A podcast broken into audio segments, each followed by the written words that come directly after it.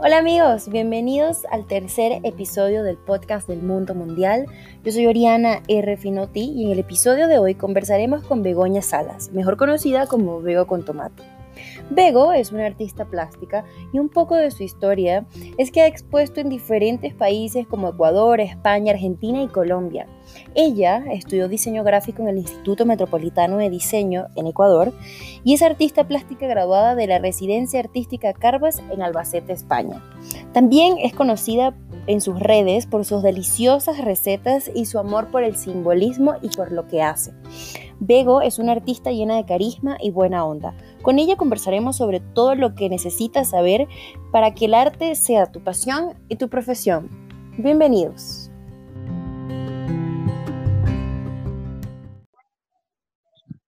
Gracias, Ori. Para mí es un gusto estar contigo y que todos nos estén escuchando. Chévere, Bego. Bueno, ya te presentamos un poco eh, y bueno, hicimos un poco de investigación y mm, en otras entrevistas comentabas un poco desde que tu amor por el arte comenzó desde los cuatro años, o sea, de que desde los cuatro años ya sabías que eso era lo que te apasionaba.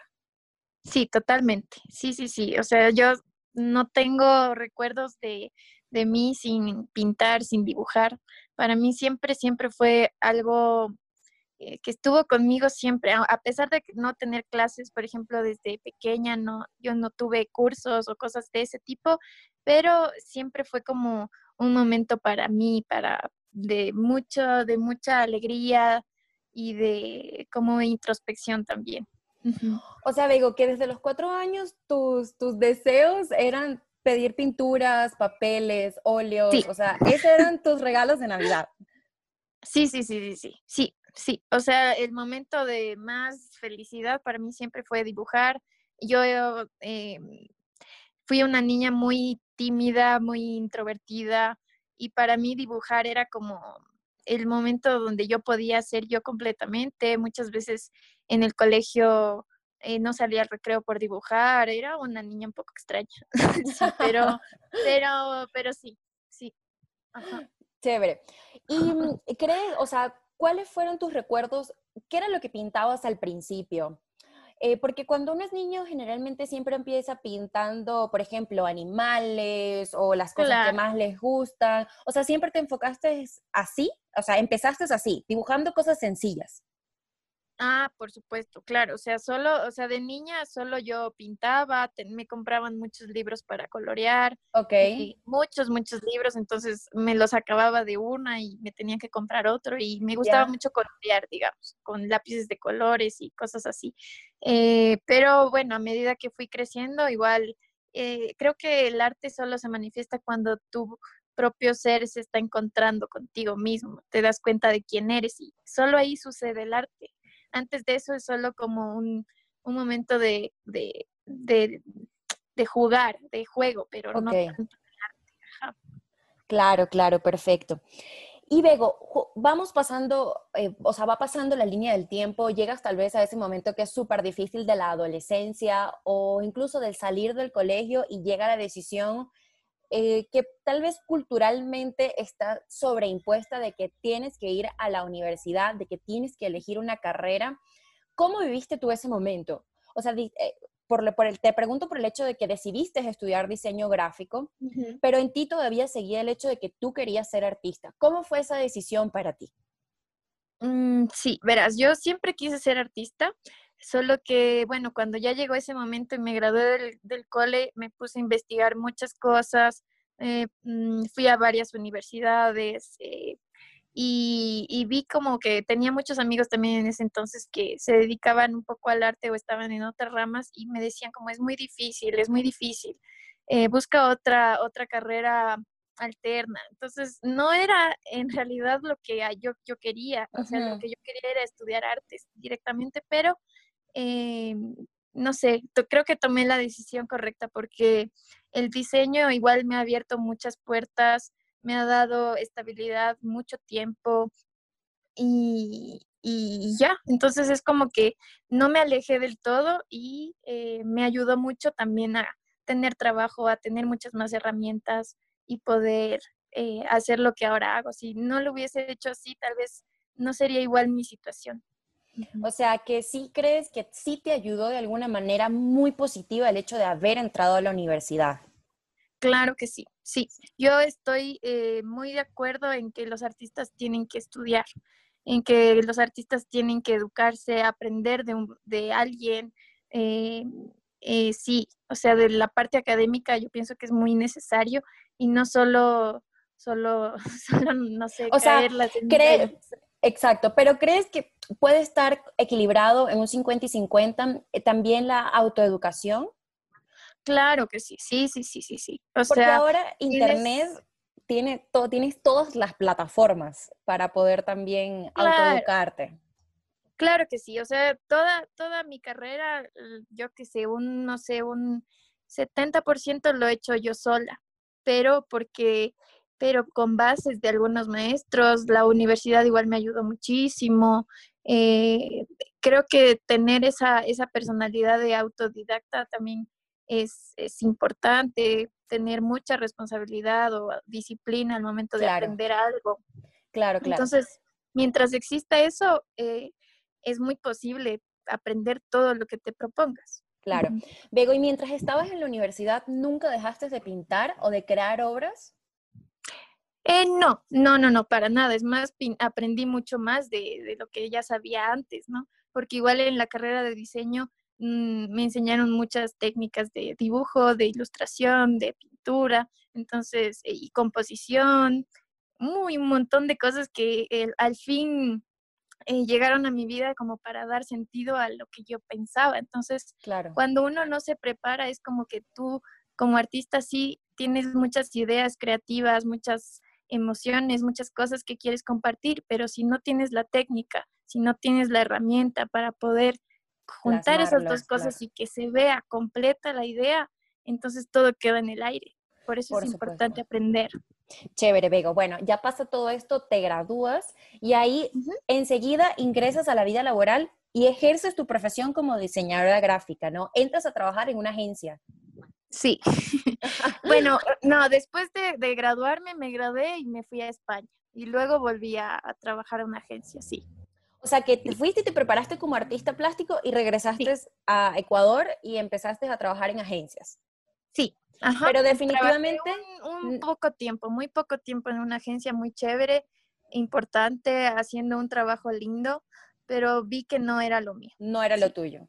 O sea, no encajas en ese perfil de trabajar atrás de un escritorio, en cuatro paredes, de nueve a cinco, y con alguien que te dé órdenes. No. Ajá, no, no, no, no. O sea, ahí me di cuenta que no era lo mío, que me frustraba demasiado, que a pesar de estar haciendo un trabajo que me gusta, no era mi lugar. Entonces ahí sí es la primera vez que como que tomé una decisión muy fuerte en mi vida y dije, voy a hacer, voy a tomar esta decisión y no voy a, dar marcha atrás. Y a los 21 por ahí. Y ahí decidí ser, joven. o sea, ahí sí ya decidí lanzarme y, y no volver a una agencia. Claro. Bego, en una de las entrevistas que habías dado, dijiste algo súper importante que a mí también me ha pasado, pero yo quiero saber cómo ha sido tu punto de vista o cómo lo has sobrellevado. En una de las entrevistas comentaste de que gana, eh, estando en una agencia eh, tan importante, una agencia grande, donde tenías un trabajo que sí, realmente era un trabajo muy bonito y te pagaban un muy buen sueldo. Pero decidiste decir, no soy feliz aquí, esto no es lo que yo quiero para mi vida, voy a dar el paso, me voy a abrir y me voy a dedicar a ser artista 100%. Y eso implicó que obviamente no tuvieses un ingreso eh, económicamente alto o estable. Sí. A, a, ser como esto lo que llaman ahorita emprendedor, pero bueno, eh, que es a dedicarte a tu profesión. ¿Cómo sobrellevaste el hecho de no generar ingresos eh, a los que estabas acostumbrada o para llevar, ese, para llevar un estilo de vida normal? Porque no vamos a hablar de, lujos ni nada. ¿Cómo sobrellevaste eso? Claro, o sea, apenas me di yo cuenta que ese lugar no era para mí, yo sabía que tomar la decisión de, ser artista o de ser un trabajador libre, digamos, requería de esos sacrificios, ¿no? Y uno de los sacrificios de ser artista es, eh, es renunciar muchas veces a, tener un sueldo fijo, ¿ya? Y eso me sucede hasta la actualidad no, eso ya, esa, esa idea de tener una estabilidad económica, eh, como tener un sueldo fijo, pues solo la solté. Es, es solo es una cuestión de ver las cosas de una forma diferente. Y, y, ahí sí yo dije como que lo voy a hacer porque es algo que quiero, es algo que me hace muy feliz. Y al principio sí me costará un montón, como en ese entonces sí, eh, dejar un sueldo que sí estaba chévere por no sé cuánto ganaba. Creo que gané, gané ganaba como 45 dólares eh, a cambio, a diferencia del sueldo otro, ¿no? Que sí era mucho más. O sea, claro. Pero, pero bueno, aproveché porque eh, era muy joven y ahí vivía con mi mamá y pues no tenía tantos gastos como, como si lo hiciera ahorita así de buena y sería muy difícil, pero en ese entonces mi mamá me ayudó muchísimo. Eh, empecé a dar clases, ese fue mi primer trabajo de artista, empecé a dar clases y conseguí un alumno que me contrató tres clases y eso era 45 dólares. Wow. Y ya. Claro, veo. Entonces así empecé, de, desde abajo, abajo, abajo. ¿Y tenías como algún mantra para no decaer? O sea, para no entrar como en el foso. O sea, cuando ya uno entra el foso es súper difícil eh, salir anímicamente. Pero tal vez crees que por tu edad y por lo que estabas con tu mamá, no caíste directamente en ese foso, pero ¿cuáles eran tus herramientas para no decaer? O sea, ¿qué te decías a ti misma?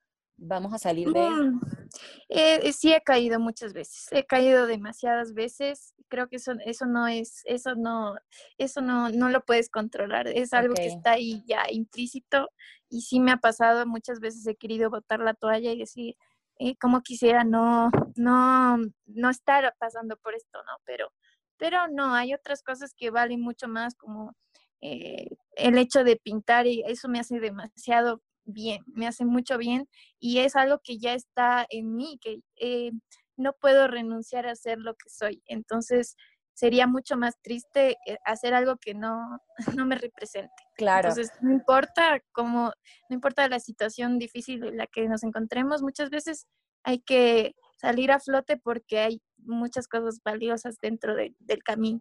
Claro, Bego, pero aunque me cuentas de que sí, muchas veces has estado, has estado en el llamado foso, pero yo creo que has tenido una carrera eh, a tu corta edad, porque eres súper joven todavía y creo que tienes demasiado por delante, has tenido una carrera bastante fructífera, porque nada más has tenido, o sea, has tenido más de 15 exposiciones de arte, has viajado a otros países para mostrar tu arte, has pintado murales por varias ciudades, incluyendo Ecuador, Colombia, creo que también has pintado en Argentina, ¿cierto? Exposición, sí, hice una exposición en Argentina. En Argentina, perfecto. Eso creo que me faltó decir en tu introducción de que también eres muralista. Sí. E, Hermoso. El, muralismo también me ayudó muchísimo a, continuar en mi carrera. Y creo que todas las decisiones que uno toma a veces es porque nos encontramos en el foso y a veces hay que apreciar ahí porque a mí me pasa que cuando estoy ahí en el foso, eh, las ideas surgen y muy buenas ideas que he tenido me han salvado y me han sacado también de ahí. Entonces, sí. Claro, Bego. Justo por esto que me, te quería llevar a, a, este punto para preguntarte, ¿te has diversificado? O sea, ¿cree que eres, eres una artista plástica que no solo pinta cuadros, sino que has aprendido a diversificarte para así obtener más ingresos? Claro, sí. Yo, yo sí pienso que hay que ser un artista versátil. Hay que poder adaptarse a las situaciones siempre y lo más importante es compartir. A veces no es de la forma que planeaste al principio, pero se vienen cosas a tu vida y hay que, hay que agarrarlas del lado positivo. Claro. Y, y, esto de la diversificarse va más allá porque tal vez eh, no todo el mundo tiene la capacidad económica para poder comprar un cuadro, una obra, pero tú les puedes ofrecer tal vez un pedazo de tu obra un poco más chiquita, un poco más accesible, que creo que así como funciona también lo del tarot. Sí, sí, sí, sí. El tarot de lo que, o sea, de, de los que siempre muestras en tus redes son pequeñas obras de arte en cartas. Sí, son muchas, son 78 obras lindas. Exacto, son preciosas. Entonces, incluso alguien que no le guste, que no practique lo de la lectura del tarot, puede adquirir tus cartas y se está llevando tu obra también. Claro que sí. Sí, sí, sí, sí. Y aparte, pero también... se conecta mucho conmigo también el tarot, no solo por, por el tema eh, de esoterismo, sino por el tema de simbolismo, que es lo que yo hago con... Mm. Por ahí va. Entonces, por eso me gusta mucho el tarot por ese lado. Exacto. Y eh, por eso, por eso decía, o sea, eres súper versátil porque también te gusta la cocina. Sí, también. Para ti también. muchas cosas. Sí, sí, justo uno de los capítulos de, los primeros episodios del podcast era acerca de la todología. Conversaba con, con, Gaby, que fue la persona invitada para ese eh, episodio, donde eh, está bien hacer muchas cosas, porque incluso hasta Pablo Picasso lo hacía. Él hacía de todo. Sí, es que, es que sí, a mí me gusta mucho em, la cocina, siento que puedo compartir mucho más fácil con la gente. Em, es algo que está también dentro de mí porque en mi familia eh, todo el mundo cocina, entonces es algo, algo que está presente y me, encanta, me encanta. Pero igual ahorita tu forma de ingreso principal, Vego, ¿cuál es? Vives del arte. El arte, o sea, vives de tus obras. Vivo de mis obras y de dar clases. Y de dar clases. Sí, esas dos cosas. Más o menos, o sea. Como siempre, como desde que, desde que me lancé a los 21. O sea, desde los 21, esos han sido, han sido tus ingresos. ¿Crees que eh, en esta trayectoria, eh, más o menos son 10 años que tienes viviendo en ese estilo de vida, ¿cierto? Como sabemos, hay altos, hay bajos, hay, pero Vivir de esta manera, de no depender de un sueldo fijo, 15 eh, y último, como se le suele decir, ¿te ha hecho ver, la, ¿te ha hecho ver la vida de alguna otra forma? De, sí de tal vez, porque generalmente cuando ya tienes un sueldo tienes como ya las líneas del, del tiempo de la vida establecidas. O sea, tengo un trabajo fijo, un ingreso, puedo tal vez eh, pedir un préstamo para comprar una casa, para comprar el carro, para establecer una familia, porque ya tienes todo programado. Pero ¿crees que ver la vida de esa manera te ayuda? ¿En qué te ayuda? Mm, me ayuda muchísimo. Es un, es un estilo de vida que si bien es difícil porque no cumple el, sistema que nos imponen, también tiene otras cosas como regalos de tiempo, te permite tomar decisiones libremente, te permite organizar tu tiempo. Eso, eso para mí es importantísimo, ¿no es cierto? Tener la libertad de poderte adaptar, de organizarte, de tener vacaciones del día que tú quieras o quedarte trabajando también el tiempo que tú quieras. Es como que Mm, depende mucho de uno mismo y de, la personalidad que tengas también, del compromiso que tengas con tu objetivo. Claro, claro, claro, totalmente. Pero esos son los, los, los pros, ¿no? ¿Y cuáles serían los en contras que verías?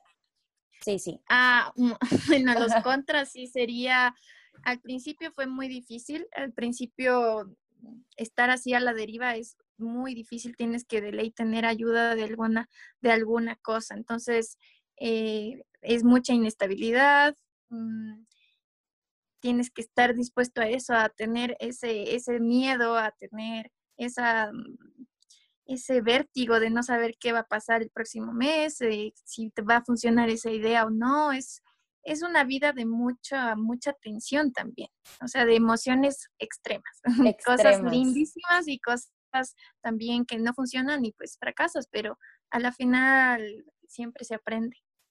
Claro, eh, hay personas que afirman de que el fracaso nunca es algo malo, porque del fracaso siempre aprendes algo. Sí, sí, sí. Exactamente.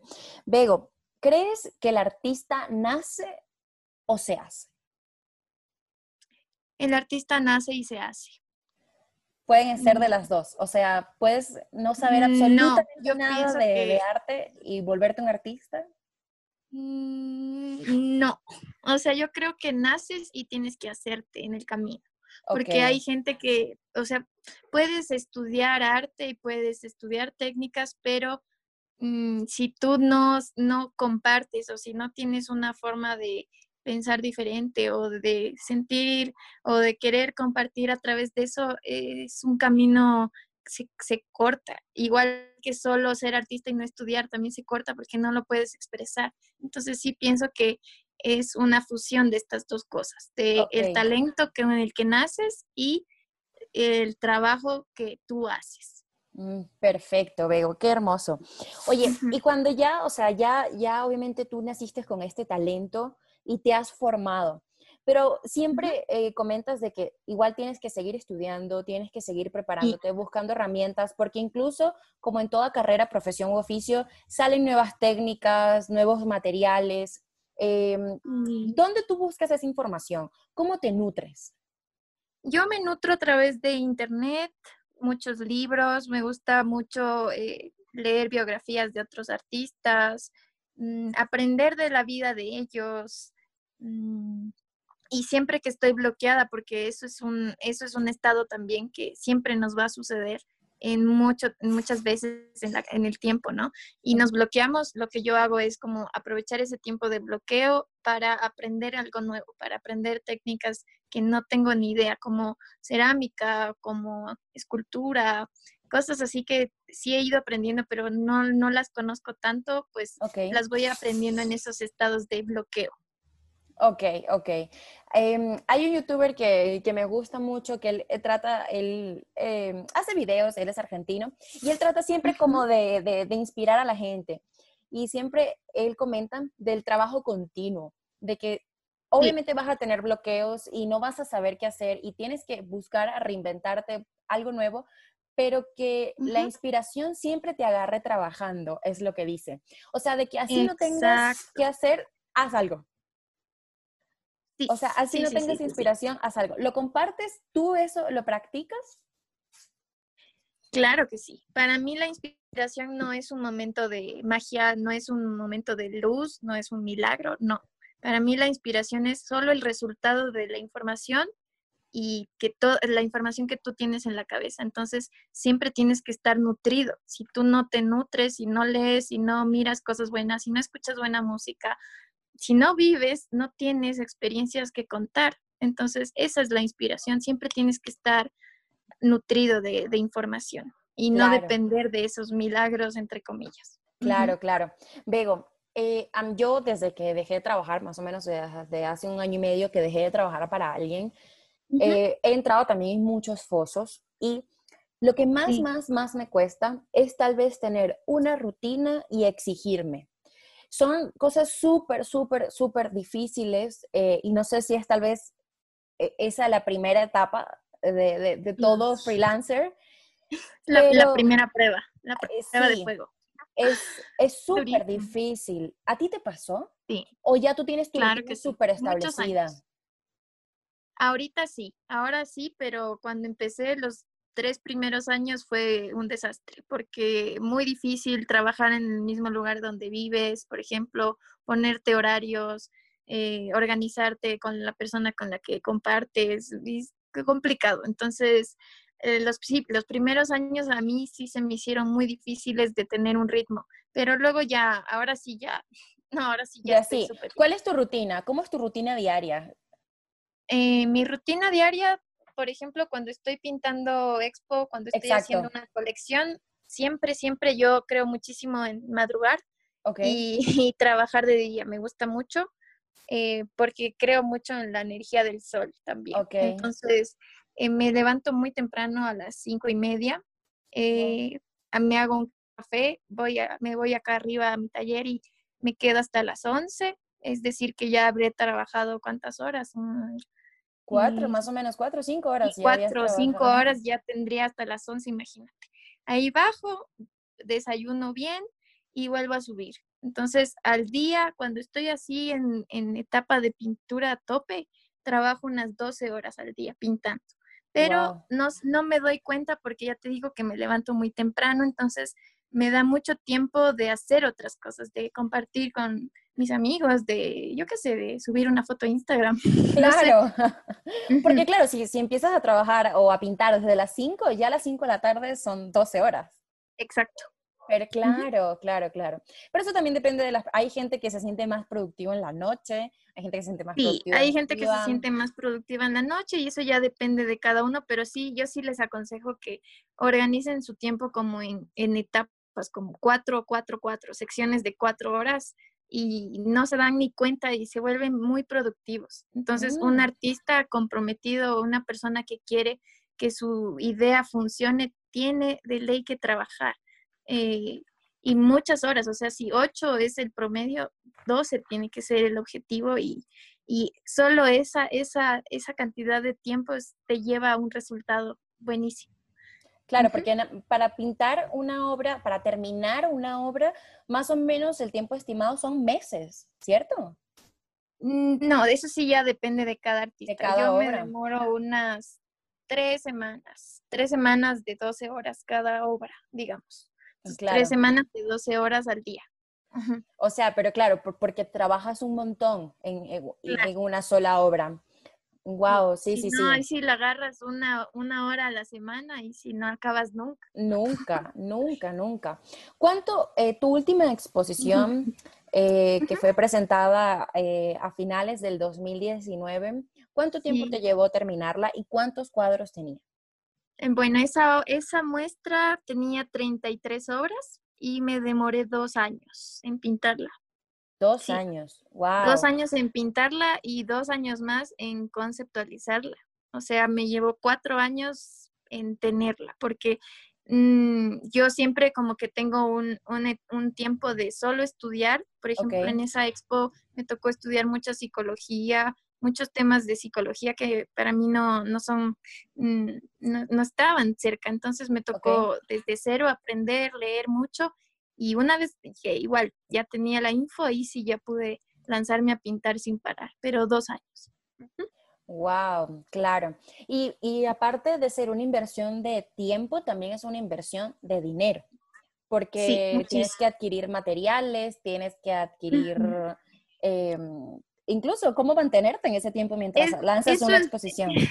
Sí, eso es muy chistoso y es un poco absurdo porque eh, un amigo artista me decía como que somos los únicos que pagamos por trabajar.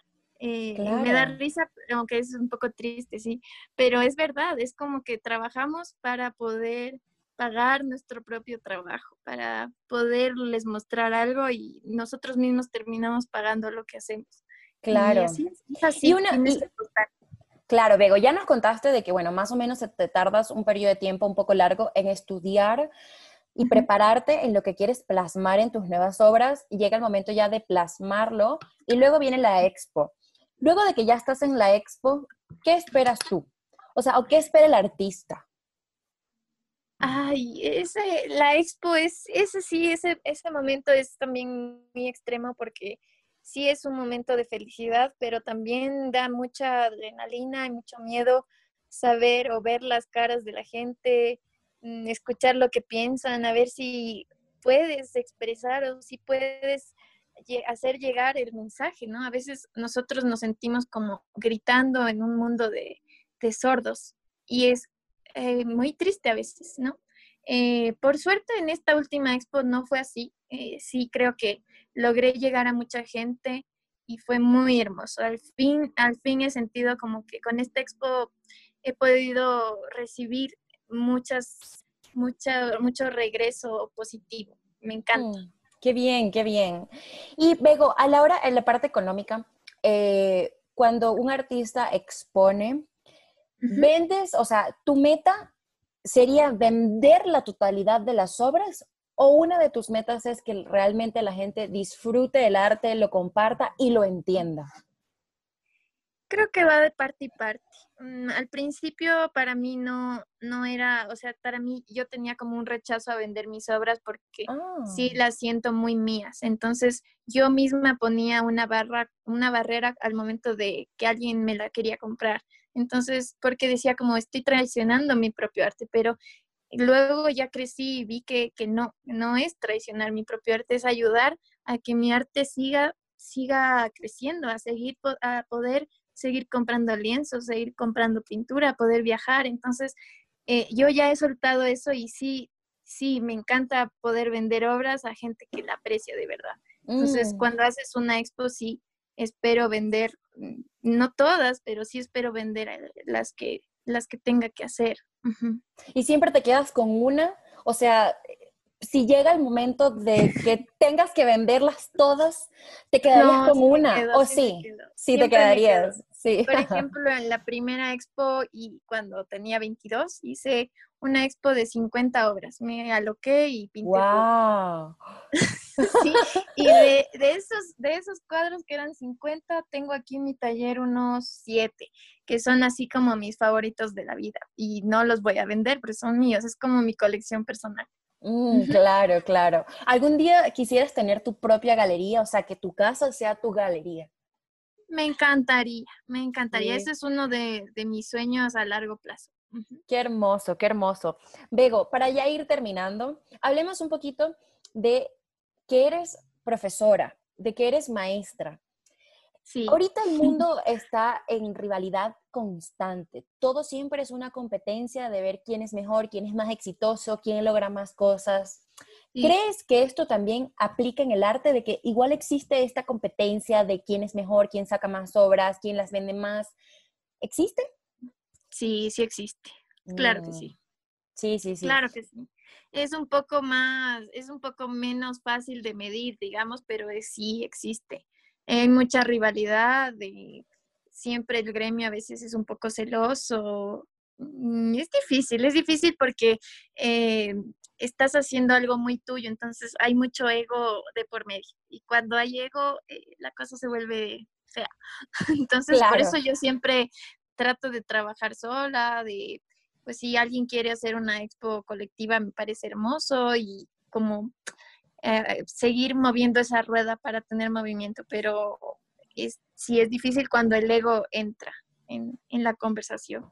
Mm, ya, pero bueno, si has, eh, ahorita que tocaste esto de las colaboraciones, si has trabajado uh -huh. con diseñadores, incluso con empresas, y has dibujado para ellos. ¿Te gusta sí, eso? A mí me encanta hacer colaboraciones, claro que sí, sí. Perfecto. Me gusta mucho sumar fuerzas, sé que no puedo hacer todo, o sea, sí me gusta aprender, pero tampoco puedo dedicarme de lleno a hacer otras cosas, como por ejemplo ropa. Me gusta mucho combinar, eh, yo darles el arte y que ellos creen la ropa, eso me parece hermosísimo. Uh -huh. Perfecto. Bego, ¿crees que deberían haber más artistas en el mundo? Sí, definitivamente. Es lo único que nos va a salvar. Es lo, el arte es lo único que nos saca a flote. Da, solo mira y compara o mmm, date cuenta qué ha pasado en este tiempo de, de, de cuarentena. Ajá. Nos, a nosotros los artistas nos ha tocado trabajar mucho, muchísimo, muchísimo, porque eh, mucha gente necesita del arte para tener un motivo. Mm, es difícil eh, explicar cómo, pero de verdad que es lo único que te cura y te, te eleva otra vez a flote. Qué hermoso, claro. Bego, ¿y qué le dirías tú a, a, una persona que está empezando o que se vería reflejado en la Bego de 21 años para seguir adelante? O sea, ¿cuál sería tu mensaje a alguien que se quiere lanzar como artista, artista plástico o las uh -huh. diferentes ramas de, de la pintura, del arte como tal?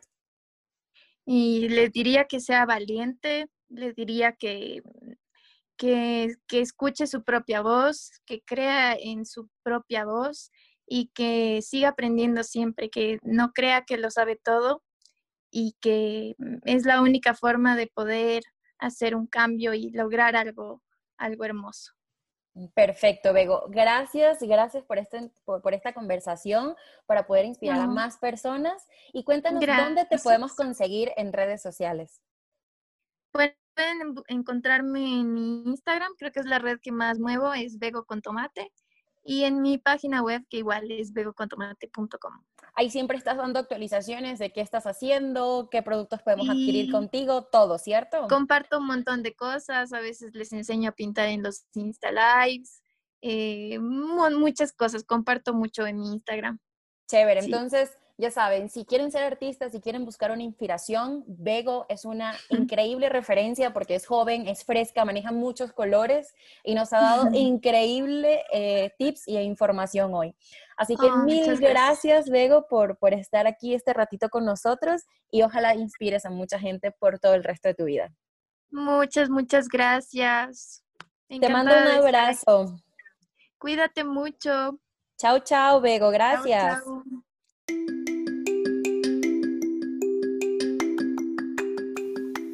Gracias por haber escuchado este episodio. Espero que lo hayas disfrutado muchísimo, igual que nosotras. Recuerda que puedes seguirnos en nuestras redes sociales como Podcast del Mundo Mundial y ahora también vamos a estar disponibles en YouTube. Comparte este episodio y todo el podcast con tu comunidad para inspirar a más personas y que juntos crezcamos. Gracias y nos escuchamos en el próximo episodio. Chao, chao.